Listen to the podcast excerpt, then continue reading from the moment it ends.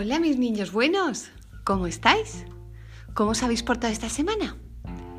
¿Habéis sido buenos y generosos con vuestros hermanos y vuestros padres? Seguro que sí. Esta semana tengo para contaros la vida de una santa única en el mundo entero, muy, muy, muy especial. ¿Sabéis por qué es muy, muy especial? Porque es la única santa que era de una tribu indígena norteamericana. Su nombre indio era Tecacuiza, que significa la que tropieza, porque tenía muy mala visión a raíz de una infección de viruela cuando era bebé.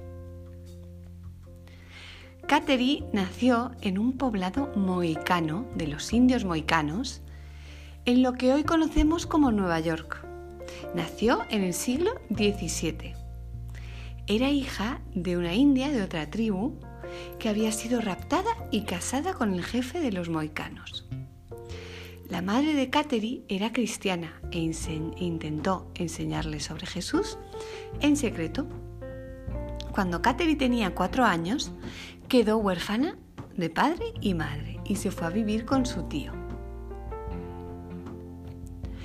Con 10 años de vida, siendo apenas una niña, la prometieron en matrimonio con otro niño de la tribu, como era una costumbre entre los mohicanos, y ella se negó rotundamente.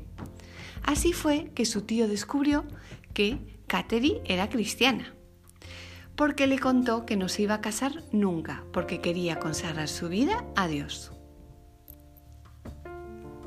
Cuando el poblado indio se enteró que Kateri creía en Jesús, empezaron a burlarse, a maltratarla.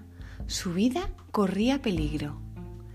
Así que apenas siendo una niña y con mucha valentía, huyó del poblado caminando hasta otro poblado indio en, el, en Canadá que era cristiano, ya que habían estado allí unos misioneros jesuitas franceses.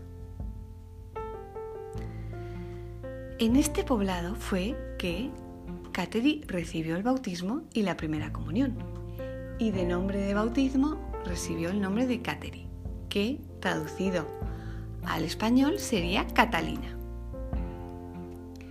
También en este poblado fue donde Kateri hizo sus votos de castidad y entregó su vida a Dios.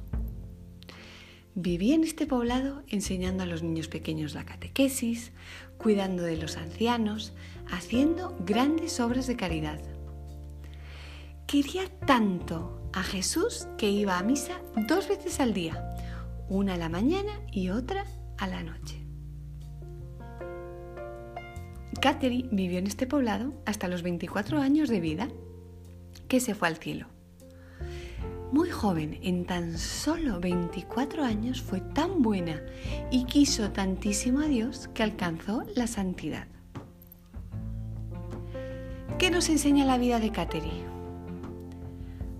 Pues que todos podemos ser santos. Todos, cada niño del mundo entero lleva en su corazón la llamada de Dios a la santidad. Imaginaos que esto era una niña en un poblado indio hace cientos de años y llegó a ser santa. Así que bueno, vamos a pensar un propósito para esta semana. Y yo he pensado y os propongo que esta semana recemos especialmente por las vocaciones religiosas en el mundo entero que tanta falta hacen. Y además os quiero recordar que estamos en cuaresma. ¿Quién sabe lo que es la cuaresma?